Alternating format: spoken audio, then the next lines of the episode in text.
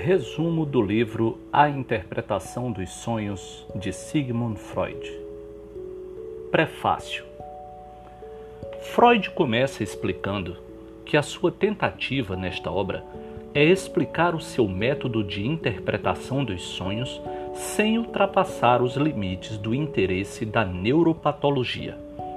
Em outras palavras, seu método busca entender a função dos sonhos em relação às doenças ou transtornos do sistema nervoso. Isto porque, segundo Freud, o sonho é o primeiro membro de uma classe de fenômenos psíquicos anormais, da mesma categoria das fobias histéricas, obsessões e delírios, de modo que o médico ou terapeuta que queira ter sucesso em seus tratamentos precisa conhecer a origem das imagens oníricas dos pacientes, usando o método proposto no livro.